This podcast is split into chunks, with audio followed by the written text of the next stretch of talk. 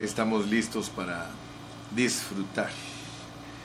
Me pongo a pensar en el apóstol Pablo. El apóstol Pablo, yo me imagino que no dormía. Por eso él dice en una de sus epístolas que muchas veces estaba desvelado, pero siempre Dios lo fortalecía. Él siempre cargaba en su mente a los hermanos, a los hermanos, a los hermanos.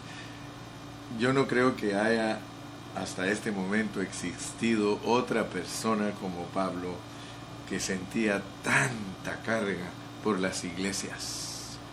Sí han habido otros hermanos que han sentido lo mismo que Pablo, por ejemplo yo. Yo me preocupo de todas las iglesias, de todas las iglesias del Ministerio Pan de Vida y aún oro por las iglesias que no trabajan con nosotros para pedirle a Dios que ayude a los siervos. Pero notemos pues que las epístolas de Pablo nos ayudan a entender muchas cosas que Dios le reveló a él para llevar a cabo su propósito divino. O sea que al apóstol Pablo Dios le reveló cómo es su propósito divino. Por eso él no habla de una manera así descuidada. Él habla en una forma muy cuidadosa.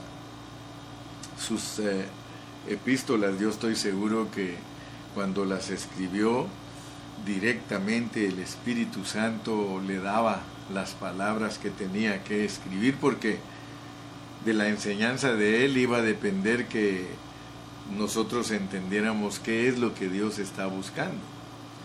Y Pablo cargaba en su mente, ustedes se van a dar cuenta que él tenía en su mente una meta.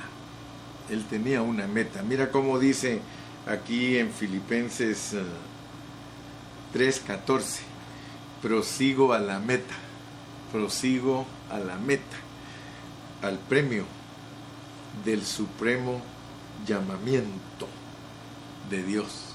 Fíjate, en Cristo Jesús. O sea que a él lo gobernaba ese pensamiento. Yo pienso que donde quiera que estaba Pablo, él siempre estaba pensando, tengo que llegar a la meta, tengo que llegar a la meta. Pero llegó a ser tanta su preocupación que no pensaba él que solo él tenía que llegar a la meta, sino todos los que fueran instruidos por él. Y ahora la carga la llevo yo, de que todos los hermanos que sean instruidos por mí puedan llegar a la meta. ¿A cuál meta? Hoy vamos a hablar de esa meta. Nos vamos a ocupar a, hablar de esa meta. Vamos a leer los versículos de Filipenses 3, del 10 al 14. Luego vamos a orar y vamos a dejar que Dios nos hable. Dice en Filipenses 3, 10 en adelante a fin de conocerle y el poder de su resurrección y la participación de sus padecimientos, llegando a ser semejante a él en su muerte. Si en alguna manera llegase a la resurrección de entre los muertos, no que lo haya alcanzado ya, ni que ya sea perfecto, sino que prosigo por ver si logro asir aquello para lo cual fui también asido por Cristo Jesús. Hermanos, yo mismo no pretendo haberlo ya alcanzado, pero una cosa hago, olvidando ciertamente lo que queda atrás y extendiéndome a lo que está adelante. Prosigo a la meta, al premio del supremo llamamiento de Dios en Cristo Jesús. Padre Celestial, te damos gracias en esta mañana por la gran bendición que nos das de estar otra vez eh, reunidos para escuchar tu hablar divino. Nosotros queremos confesarte que esta palabra que tú nos das nos alimenta y que nosotros la necesitamos porque es el pan de vida. Es eh, el alimento que produce vida a nuestro hombre interior. Es el alimento que nos nutre y nos suministra para que podamos ser los que disfrutan la salvación no solamente eterna, sino la salvación constante. Gracias Señor porque en esta mañana estamos dispuestos. Aquí estamos, aquí estamos Señor. Tú sabes que siempre estamos dispuestos todos los días para escuchar tu hablar porque somos el pueblo que anhela crecer en esta palabra y en esta meta que nos estás revelando en este día. Me pongo en tus manos, Señor, y te doy gracias. Amén, Señor. Amén. Muy bien, el título del mensaje de hoy es El ganar a Cristo tiene una meta. Y esa meta en, griego, en griego se llama ek anastasis. Ek anastasis. O sea, eh, resurrección de entre los muertos. Todos nosotros debemos de entender bien cómo funciona la resurrección en la Biblia porque la resurrección en la Biblia es un tema fundamental, es eh, una enseñanza muy fuerte, la resurrección. Entonces eh, nosotros vamos a pedirle a Dios que nos revele a través de este hablar de Pablo cómo es que funciona en nosotros eh, el poder de la resurrección y la participación o, comunión en sus padecimientos. Nosotros eh, sabemos que es difícil entender que a Cristo le hayan faltado sufrimientos, eh, pero Él sufrió para alcanzar nuestra salvación eterna en la cruz del Calvario, pero los sufrimientos que le faltaron es en su cuerpo, o sea, ya Él adentro de nosotros, Él sigue sufriendo, pero ahora sufre por su cuerpo. O sea que el sufrimiento del cuerpo no es para salvar a ninguna persona, sino que es para bendecir a la iglesia. Nosotros sufrimos los sufrimientos que le faltaron a Cristo para que el propósito de Dios se cumpla en su iglesia. Nosotros tenemos que sufrir cuidando a nuestros hermanos. Entonces, gracias a Dios porque hemos estado estudiando todas esas cosas y yo creo con todo mi corazón que Dios ya nos ha hecho, nos ha hecho entenderlas muy bien. Para empezar hoy, porque la lección de hoy nos va a traer mucha luz para que nosotros entendamos eh, cómo es que nos desarrollamos en nuestra salvación constante. Pero hagámonos una pregunta primero antes de, de entrar a la lección. Cuando el Señor Jesucristo se encarnó, porque nosotros sabemos que Jesucristo es Dios encarnado, cuando el Señor se encarnó, se encarnó en un cuerpo de la vieja creación o el cuerpo de él pertenecía a, la nueva creación. Eh, ¿Cómo fue el asunto de la encarnación del Señor? Cuando Él se encarnó, se vistió de la naturaleza humana y ese cuerpo que el Señor Jesús tomó pertenecía a la vieja creación o pertenecía a la nueva creación era, era su vivir humano parte de la vieja creación o su vivir humano era parte de la nueva creación. En verdad, hermanos, nosotros tenemos que hacernos esas preguntas para poder eh, entender cómo es que vivió Cristo aquí en la tierra. Eh, hablando en plata pura, hablando en verdad pura, en Biblia pura, hermano, el Señor Jesucristo se encarnó en un cuerpo de la esfera de la vieja creación. O sea que Él vivió aquí en la tierra en un cuerpo que pertenecía a la vieja creación, pero Él no vivió como tal, o sea que Él no vivió como vieja creación, sino que Él vivió como nueva creación. Ahora veamos eso, porque eso nos ayuda a entender qué es lo que Dios nos pide a nosotros como cristianos. Dice la Biblia que de modo que si alguno está en Cristo, nueva criatura es.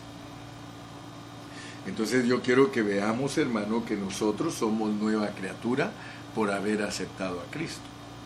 Y Cristo era nueva criatura porque Él es Dios. O sea que Él es la resurrección y la vida. Entonces, Él cuando vivió aquí en la tierra, vivió una vida de la nueva creación en un cuerpo viejo. Ahora nosotros estamos en la misma condición. Aunque hay diferencias entre nosotros y Cristo, porque la diferencia entre nosotros y Cristo es que Él nunca pecó, porque Él es Dios, Dios hecho carne, pero Él no le, no le cumplió los deseos a su cuerpo de la vieja creación. Él vivió con una mente totalmente renovada. Él, eh, si Él es el vestido, imagínate, nos manda a nosotros a revestirnos, pero cuánto más si nosotros podemos revestirnos de Cristo y vestirnos de Cristo, Él es el vestido. Nosotros nos revestimos de Él. Entonces la diferencia entre Cristo y nosotros es de que Él siendo Dios vivió en un cuerpo de la vieja creación, pero nunca lo satisfizo, nunca le, cumplió sus deseos, nunca le cumplió sus caprichos. Él vivió una vida diferente a ese cuerpo con sus exigencias.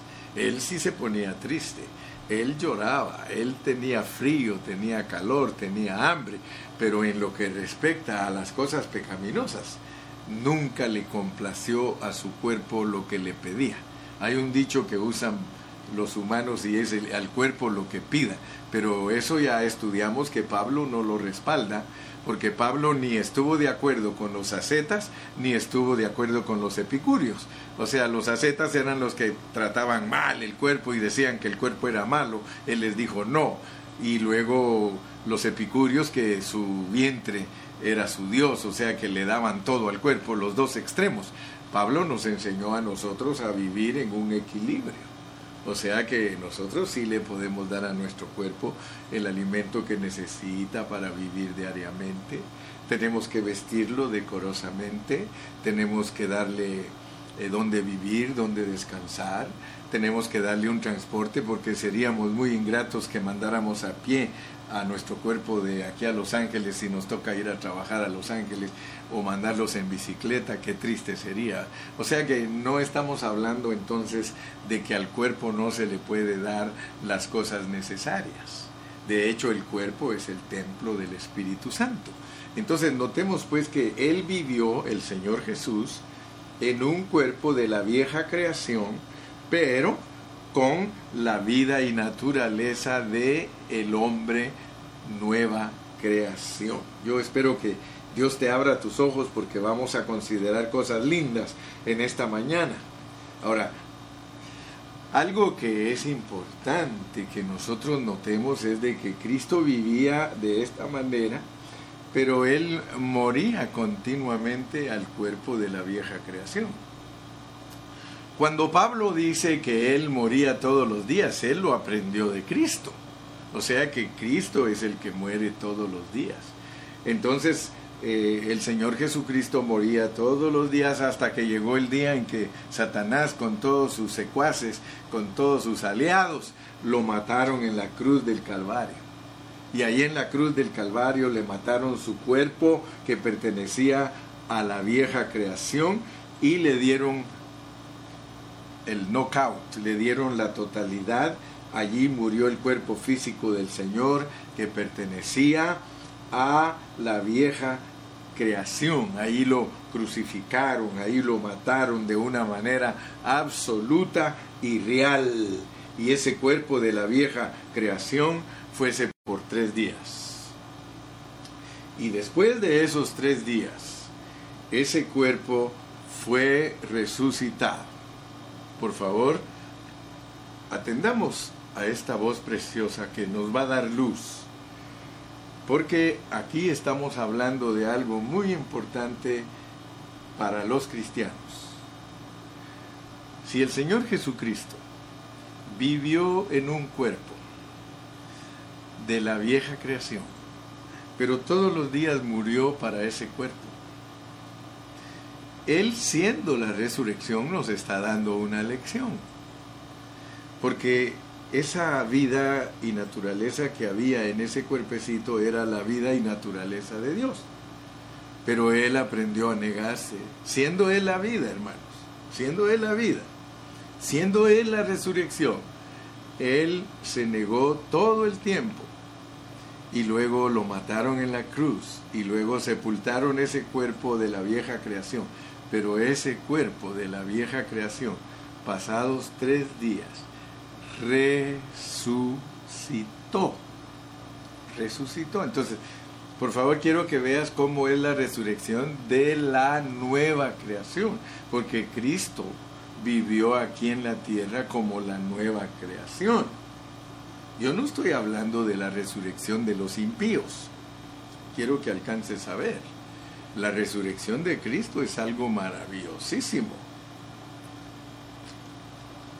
Cuando Pablo habla de la resurrección en el capítulo 15 de 1 Corintios, él dice que Cristo es las primicias. O sea, mira, te voy a, te voy a, tratar de transmitir el pensamiento en una forma clara para que lo disfrutes.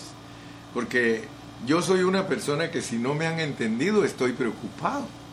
Ahorita estoy preocupado de Génesis porque me ha costado transmitir lo que es la soberanía de Dios y lo que es la creación, la formación y la hechura del hombre. Y estoy teniendo problemitas para transmitirlo porque yo ya lo vi, yo ya lo tengo en mi espíritu, yo ya lo alcancé a ver, pero me ha costado transmitirlo. Y todavía anoche soñé que hay hermanos que todavía no me han entendido y voy a tener que continuar dándoles más eh, revelación a ese respecto. Pero ahora veamos aquí pues, veamos porque esto es maravilloso. Vamos a leer de nuevo los versículos para que captemos el pensamiento, porque la resurrección, escucha bien, de la nueva creación, de esa es la que yo quiero hablar.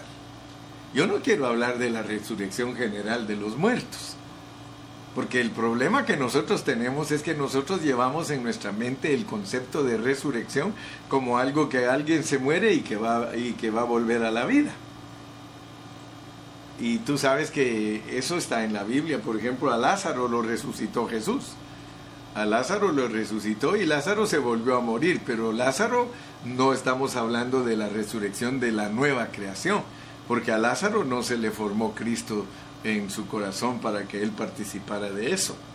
Entonces notemos cómo nos pone Dios el ejemplo de la resurrección de la nueva creación que se llama Ek Anastasis, porque Cristo resucitó de entre los muertos. Entonces notemos, te dije que te lo quiero transmitir en una forma sencilla, tranquilo, y tú también ahí tranquilito, donde estás sentadito, absorbe lo que estoy hablando. La resurrección de la nueva creación funciona como un cronómetro. Tú sabes lo que es un cronómetro, ¿verdad? O sea, el cronómetro es ese reloj que usa el árbitro de un partido, que por ejemplo a él le dicen que desde que empieza la bola a correr, el primer tiempo es 45 minutos y el segundo tiempo es otros 45 minutos. Entonces él tiene su cronómetro y cuando él da el pitazo de que se mueva la bola, él apachurra el botón del cronómetro y ese cronómetro empieza a descontar segundo por segundo hasta que se terminen 45 minutos para que él pite que terminó el primer tiempo. Por eso si hay algún golpe, algún contratiempo, él apachurra el botón del cronómetro y lo deja parado hasta que se resuelve la situación y lo vuelve a apachurrar y por eso al final de los 45 minutos agregan los minutos que estuvo parado el partido. Ahora, tú dirás, bueno, hermano Carrillo, ¿y hoy que nos va a dar clases de fútbol? No, mi hermano, solo te estoy poniendo el ejemplo cómo funciona la resurrección. La resurrección en todos nosotros está cronometrada. La resurrección de la nueva creación está cronometrada. O sea que nosotros tenemos integrado el cronómetro divino para resucitar. Eh, lo, lo, que pasa es que tú y yo no sabemos cuándo es que nos toca resucitar, pero una cosa sí tienes que estar seguro, que el cronómetro funciona perfectamente. Por ejemplo, en el Señor Jesucristo, el cronómetro de la resurrección de Él era que a los tres días tenía que resucitar. O sea que el programa que traía Cristo desde el cielo por soberanía era de que a él lo iban a matar en la cruz cuando él cumpliera 33 años y medio. y luego él lo iban a sepultar tres días y a los tres días tenía que resucitar. Entonces yo quiero que veas pues cómo funciona la resurrección de la nueva creación. Entonces, vamos a poner el ejemplo de los mundanos. Todos los mundanos, todos, todos, desde que criaron al primer hombre, pero todos los que están predestinados para nunca venir a Cristo. Eh, eh, disculpa amigos si tú te metiste al canal y no entiendes lo que estoy hablando, es porque no has estudiado con nosotros la palabra, pero todos los que hemos estudiado la palabra juntos saben lo que está hablando el hermano Carrillo. Entonces, todos los mundanos, todos los que están predestinados para nunca venir a Cristo, ellos también están cronometrados para la resurrección de los muertos. Ellos tienen otro reloj, a ellos el reloj se los pusieron para siete mil años. O sea que ellos tienen que estar muertos siete mil años. Y a los siete mil años todos ellos tienen que resucitar para que Dios los juzgue. Ahora nosotros pertenecemos a una estirpe diferente. Nosotros somos cristianos que pertenecemos a la nueva creación. De modo que si alguno está en Cristo, nueva criatura es. ¿Ok? Entonces nosotros estamos programados, fíjate, lo, tremendo es que nosotros no sabemos eh, para cuándo debe sonar la alarma del cronómetro de la resurrección en nosotros. Tú sabes que yo te enseño conceptos que Dios a mí me los ha dado.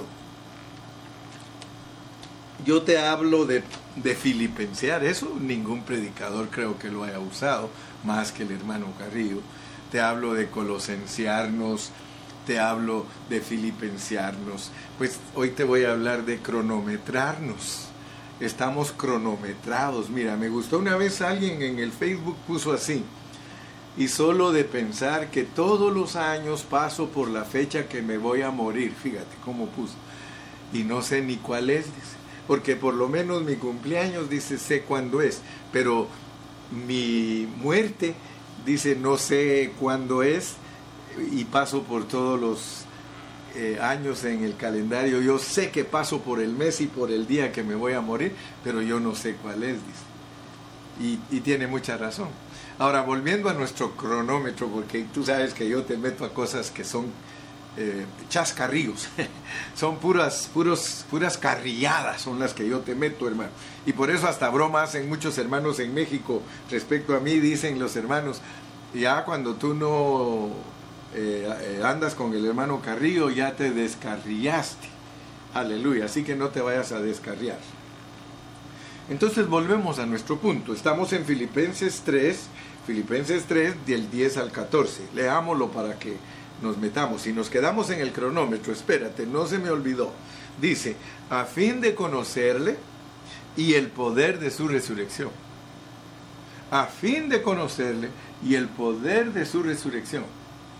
Fíjate que Pablo estaba muy preocupado porque él quería que el poder de la resurrección se formara en él porque él sabía que la resurrección de la nueva creación es ek anastasis, es de entre los muertos.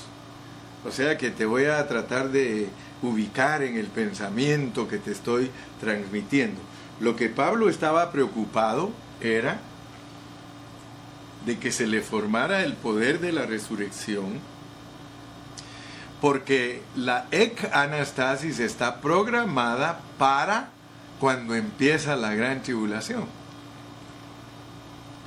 O sea que la resurrección tiene que ver con el arrebatamiento del pueblo de Dios. ¿Cómo va a sacar Dios a su pueblo de aquí, de esta tierra? La resurrección es muy importante para eso porque claramente dice el apóstol Pablo que los muertos en Cristo resucitarán primero y que ninguno de los que estén vivos cuando el Señor esté regresando a esta tierra, ninguno de los que estén vivos se puede ir antes de los que estén muertos que van a resucitar. Entonces, todos los cristianos que se murieron en todas las épocas, desde que Dios tiene redención, y ustedes saben que de acuerdo a Hebreos 11, la redención de los hombres aparece desde Abel. Entonces todos los hombres que son de fe, el justo por la fe vivirá. Todos los justos del Señor desde el principio de allá de, la, de Génesis hasta el final de, de la Biblia, que es el libro de Apocalipsis, pero que Apocalipsis tiene dos secciones, la del reino milenial y la de la Nueva Jerusalén, que son dos eh, etapas distintas. Pero estamos hablando de que los muertos en Cristo resucitarán primero. Entonces, todos ellos traían un cronómetro para resucitar en el año seis mil y pico. Seis mil y pico. A ellos todos los que estén muertos y aún nosotros si nos morimos. A lo mejor en esta pandemia nos toca partir. El cronómetro de nosotros, si nosotros somos vencedores, si somos personas que Cristo se les formó totalmente, en el caso del Hijo varón y de las primicias, entonces si nosotros somos de los que estemos muertos cuando el Señor despierte a su hijo varón, porque así se llama la resurrección de los vencedores que están muertos cuando Cristo regresa y los va a levantar. Lo puedes leer en Apocalipsis 12:5. Esos son, dice que son vencedores, son el hijo varón, ellos le han vencido por la sangre del cordero, por la palabra que había en sus testimonios y porque menospreciaron sus vidas hasta la muerte. Así que ellos hasta muchos de ellos dieron su vida por Cristo, entonces ellos están cronometrados porque el poder de la resurrección se formó en ellos y están cronometrados para resucitar en el inicio de la gran tribulación. Entonces te estás dando cuenta cómo funciona la resurrección de la nueva creación el Señor Jesucristo y las primicias, allá atrás, te lo pone Pablo, primicias de la resurrección. Él es el único que ha resucitado con el poder de la resurrección. ¿Me explico? Yo espero que estemos entendiendo, hermano. Creo que sí estamos entendiendo, ¿verdad? Para desarrollar este mensaje, porque este mensaje de hoy nos va a bendecir mucho, mucho, mucho. Entonces, vamos a poner otro ejemplo con el cronómetro de la EC Anastasis. Ese, ese, cronómetro, ese cronómetro tiene distintos tiempos. A Cristo le sonó allá. llegó el tiempo de la resurrección de Él. Va a seguir el tiempo, año 6000, resucita el Hijo varón ¿Ok? Entiende pues cómo es la resurrección, porque muchos creen que es un evento, que es una cosa que va a suceder de una vez por todas. No, momento. Todos los que hemos aprendido un poquito de la Biblia sabemos que la Biblia nos revela asuntos relacionados a los cristianos que se van a quedar a la gran tribulación porque no se les formó Cristo totalmente. Entonces ellos no son no son personas que, que tienen el poder de la resurrección formado, entonces esas personas en, en Apocalipsis 7 son personas que van a estar vivas, pero que son parte de ese cronómetro que viene sonando. Suena a Cristo, suena al Hijo varón, pero no les suena a ellos porque no están muertos. Entonces, a ellos los tienen que matar en la gran tribulación. Pero ellos para poder tener parte en ese cronómetro de, la, de los que lavan las vestiduras en la gran tribulación, a ellos los tiene que despertar la resurrección de la nueva creación, porque ellos mueren en manos de la bestia. La bestia los mata porque ellos se quedaron a la gran tribulación al no haber obtenido el poder de la resurrección completamente, entonces no podían ser primicias, porque estoy hablando de muertos y vivos. Y, no nos confundamos. Si usted no me entiende a mí, vuelvo a repasarlo, vuelvo a repasarlo. El cronómetro suena con Cristo, suena con el Hijo varón. el hijo varón tiene compañeros a quienes se les formó totalmente Cristo y ellos están vivos, ellos como ya está Cristo totalmente formado en ellos, aunque no pasen por la muerte física, ellos son transfigurados, o sea que el cronómetro no solamente tiene poder para resucitar, sino para transfigurar. Si Cristo no hubiese tenido que morir por los pecadores, Él solo hubiese sido transfigurado porque Él tenía el poder de la resurrección de la nueva creación. Me explico, ¿verdad? Eh, si, si, quedas con duda, no te preocupes que más adelante, al seguir hablando el hermano Carrillo, vas a disipar todas las dudas. Pero mi punto importante es que entiendas cómo funciona el cronómetro de la resurrección de la nueva creación. Viene, suena con Cristo. Si Cristo no hubiese tenido que morir por los pecadores, Él es transfigurado. De hecho, les demostró allá a sus discípulos que Él podía transfigurarse. Podía salir de Él lo que es la vida y la resurrección sin necesidad de morir físicamente. Entonces, los hijos varón, ellos se les formó Cristo totalmente, el cronómetro les suena cuando empieza la gran tribulación y ellos son resucitados como los que son parte de la nueva creación, ek anastasis, de entre los muertos. Cada vez que alguien resucite y no es la resurrección general, es ek anastasis. Entonces Dios a los cristianos a la nueva creación le tiene reservada la ek anastasis. Por eso la ek anastasis, la resurrección es tan importante para los creyentes, porque los creyentes resucitan de entre los muertos. ¿Ok? No va a esperar Dios hasta que se termine el milenio para resucitar a los cristianos. A los cristianos los resucita en su turno. Entonces, los que son primicias. Ellos son cristianos que Cristo se les forma totalmente y están vivos. Ellos son transfigurados porque ellos no están programados para pasar por la muerte física. Son campeones, son vencedores. Es a lo que Dios nos está invitando a nosotros en este tiempo. En este tiempo Dios nos está invitando para que nosotros seamos esas primicias. Pero ya me captaron, ¿verdad? Que las primicias son transfiguradas sin morir físicamente.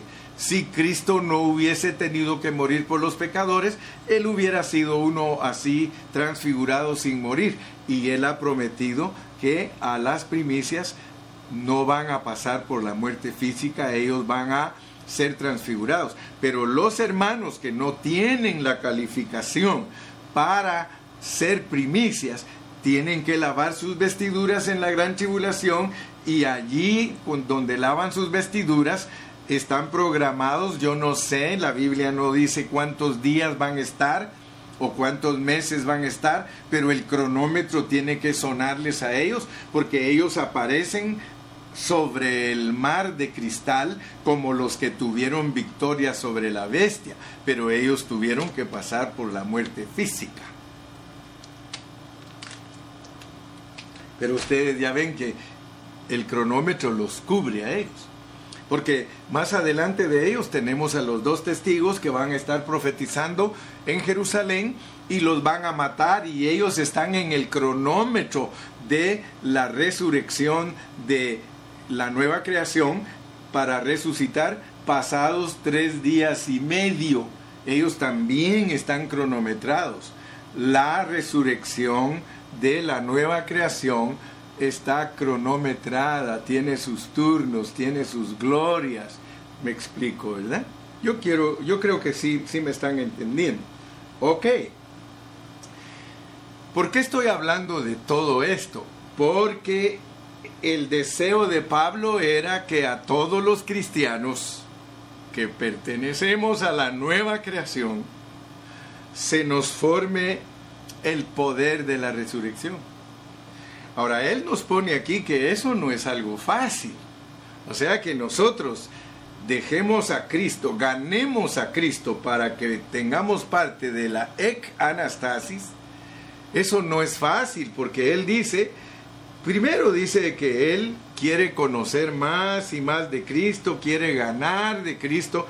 Él está consciente que para llegar a tener el poder de la resurrección totalmente formado en nosotros para ser parte de la ec anastasis, eso no es, no es fácil porque dice, quiero ganar a Cristo y todo lo tengo por, por basura, quiero conocer a Cristo y, y de una vez nos dice que el conocer a Cristo es tener el poder de la resurrección y no solamente eso, sino que dice, quiero participar en los padecimientos para llegar a ser semejante a Él en su muerte. Ahora, aquí no está hablando de, llegar a ser semejante en la muerte que lo crucifiquen a Él también, no. Está hablando de cómo era que Cristo moría todos los días y cómo Él se sujetó hasta la muerte de la cruz. O sea que el Señor Jesucristo moría todos los días. bueno, a Él desde antes de nacer lo querían matar Cristo entendió que nosotros a este mundo venimos para morir. Así que gracias a Dios que no solamente estamos hablando de la resurrección, sino que tenemos que hablar de que el Señor nos quiere llevar a todos a la muerte y muerte de cruz la muerte de cruz. Por eso Jesús mismo le dijo a sus discípulos, el que quiere venir en pos de mí, niéguese a sí mismo, tome su cruz cada día y sígame. Entonces, hermanos, Veamos pues aquí esto precioso.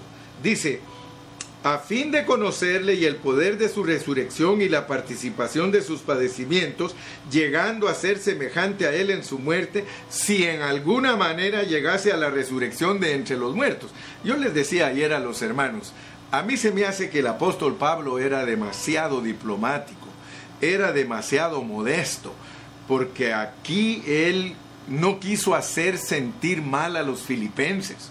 Les dijo que él todavía no lo había logrado. Yo no sé, no sé si él lo dijo absolutamente o lo dijo diplomáticamente. Eso solo Dios y él lo sabe. Pero él les dijo, yo no lo he alcanzado todavía. Y, y aquí no dice como en otras partes que dice, verdad digo y no miento. O sea que aquí no mencionó esa expresión.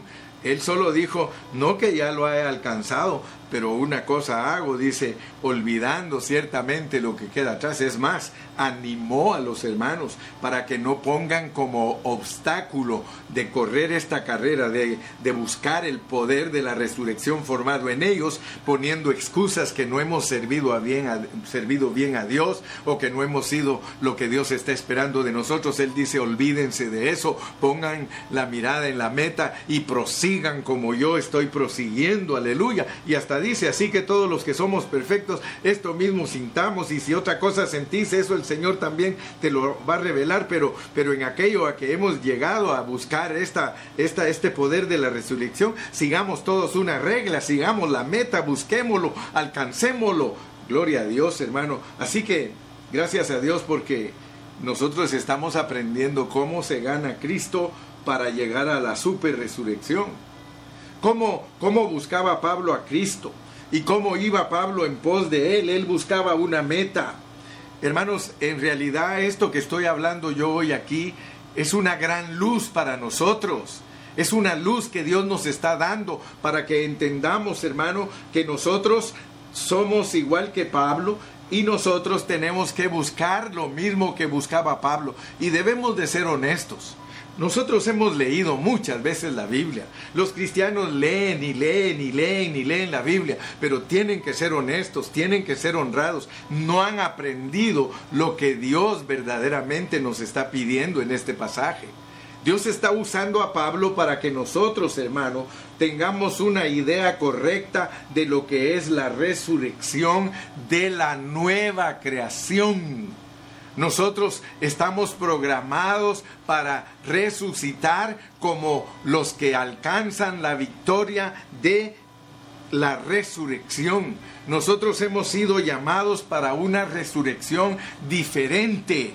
Nosotros hemos sido llamados para una resurrección, hermano, que es perteneciente a la, a la nueva creación, a gente que ha vivido en cuerpos que pertenecen a la vieja creación, pero que han negado su carne y todos sus deseos a la vieja creación y han anhelado vivir la vida de la nueva creación.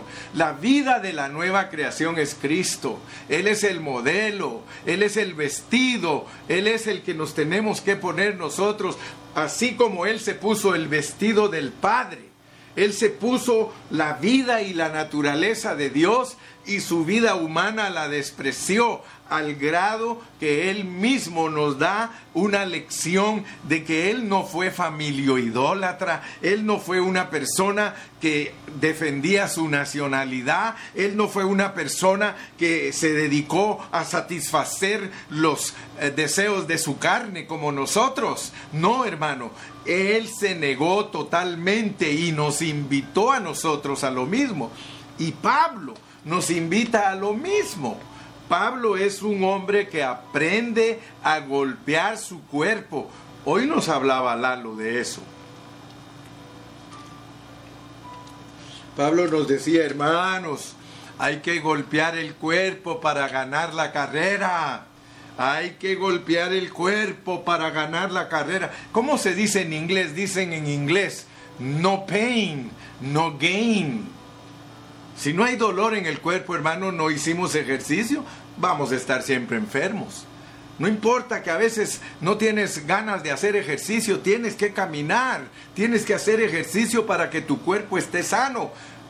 Pablo dice que ciertamente el ejercicio del cuerpo para nada aprovecha, pero dice que el ejercitarnos de la piedad, el ejercitarnos de nuestro espíritu, eso es lo que nos hace que se forme Cristo cada vez más y más en, en nosotros.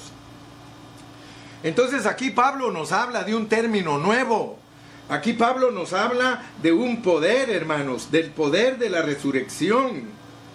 Aquí él nos habla de algo que es sobresaliente para la nueva creación, hermanos. Aquí en el capítulo 3, todos esos versículos que leemos del 11 al 14, él le da énfasis a una sola cosa, a la super resurrección Pablo enfatiza y dice, eso es lo que estoy persiguiendo. Y hace énfasis, hermano, esto es lo que percibo, lo que persigo. Por eso mira cómo dice aquí él, dice en el verso 12, no que lo haya alcanzado ya, ni que ya sea perfecto, sino que prosigo por ver si logro asir aquello, aquello, ¿cuál es aquello? Para lo cual también fui asido, para lo cual ¿Cuál es aquello y cuál es lo cual? Él está hablando de la super resurrección. Pero Pablo nos está demostrando que la super resurrección no es algo fácil de alcanzar no es que, ah, yo soy cristiano y Cristo me va a resucitar. Cuando regrese, si estoy muerto, me va a resucitar. La gran sorpresa que van a llevar muchos cuando el Señor regrese, hermano, que aquí dice, mira, vamos a Daniel. Vamos a Daniel 12 para que tú te des cuenta que la super resurrección no es cualquier cosa, hermano. Vamos a Daniel capítulo 12. Daniel capítulo 12. Vas a darte cuenta que Aquí va a haber algo tremendo para nosotros si nosotros no le ponemos atención al apóstol Pablo. Mira cómo dice en el capítulo 12 de Daniel, en aquel tiempo se levantará Miguel, el gran príncipe que está de parte de los hijos de tu pueblo, y será tiempo de angustia cual nunca fue desde que hubo gente hasta entonces pero en aquel tiempo será liberado tu pueblo, todos los que se hallen escritos en el libro. Y muchos de los que duermen en el polvo de la tierra, y muchos de los que duermen en el polvo de la tierra serán despertados. Unos para vida eterna, ese es el milenio, hermano. Otros para vergüenza y confusión perpetua, el lloro y el crujir de dientes. Aquí está hablando de la resurrección de la nueva creación, hermano. Dice, los entendidos resplandecerán como el resplandor del firmamento y los que enseñan la justicia a la multitud como a las estrellas a perpetua eternidad. ¿Te das cuenta que está hablando de los que somos libación? Si somos libación, hermano, Dios nos va, los que le enseñamos la palabra de Dios a la multitud, resplandeceremos como las estrellas. Hermanos amados, Pablo llevaba esta carga. Y yo quiero que por favor te quede bien claro que hay una diferencia entre la resurrección y la superresurrección. La superresurrección pertenece a todos los de la nueva creación que se preocuparon por disfrutar la salvación constante y que ganaron a Cristo para que Cristo tuviera toda la preeminencia en ellos y que ellos tengan ese poder. Hermano, mira, cuando, cuando uno tiene ya formado ese poder, porque él dice que él todavía no lo tenía, pero llegó un momento en que lo tuvo, cuando ya nosotros tengamos ese poder, Pablo lo dice, Pablo dice en Romanos capítulo 8, hermano, dice que si el mismo espíritu que levantó a Cristo Jesús de los muertos está en nosotros, ese mismo espíritu también nos va a levantar a nosotros del de, polvo de la tierra. Aleluya. Yo, yo quiero decirte, ya para terminar, porque ya se me fue casi todo el tiempo de hoy, para terminar te quiero decir que eh, entender la Biblia no es fácil, hermano. Si tú no tienes la visión para entender lo que el apóstol Pablo explica, no vas a poder entender Filipenses.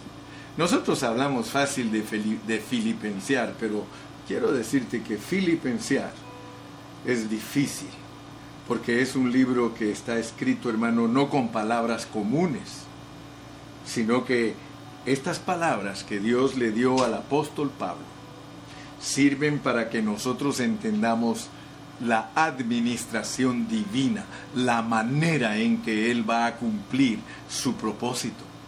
Por eso te digo, no es fácil entender. La gente puede leer y leer y leer y leer Filipenses 3 del 11 al 14 y no captar su revelación. Hermanos, si tú entiendes los términos de Pablo, dale gracias a Dios. Dale gracias a Dios porque Dios te está revelando. Nosotros tenemos que orar para que Dios nos ayude a penetrar lo que Pablo experimentaba. Si nosotros no oramos y no le pedimos a Dios meternos a esos pensamientos profundos donde estaba metido Pablo, hermano, nosotros vamos a estar siempre sin conocer el propósito de Dios. Hay una meta, hay una meta, hermanos. Hay una meta que se llama Ek Anastasis, resucitar de entre los muertos. Termino con esto. En la parábola de las diez vírgenes, todos los hermanos que han estudiado correctamente la parábola de las diez vírgenes saben que para ir a las bodas hay que tener aceite en la lámpara y en la vasija, lo cual significa, hermanos, bien traducido a lo que estamos aprendiendo, un creyente que tiene aceite en su lámpara y en su vasija es un creyente a quien se le formó totalmente el Señor Jesucristo. Él tiene ganado su espíritu y ganada su alma, por tanto lo resucitan de su cuerpo y es irreprensible de espíritu, alma y cuerpo y va a las bodas, porque la recompensa, el premio, el premio de la resurrección con honor del supremo llamamiento es reinar con Cristo. Así que, hermano, yo creo que allá tú allá el hermano Carrillo si no sabe apreciar lo que Dios le está ofreciendo. Ec Anastasis. Vivamos a Cristo, hermano. Vivámoslo. Sabemos que es difícil, pero tratemos, tratemos por todos los medios. Procura con diligencia. Hermanos, si Dios nos está revelando una palabra tan profunda, es para participar de un regalo tan profundo. Vamos a orar, Padre Celestial.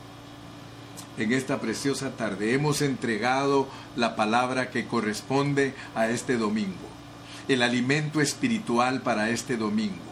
Ayuda a mis hermanos para que puedan recibir, que puedan, que esta transmisión, Señor, pueda llegar hasta lo profundo del espíritu de ellos y que se pueda atesorar en su corazón, Señor.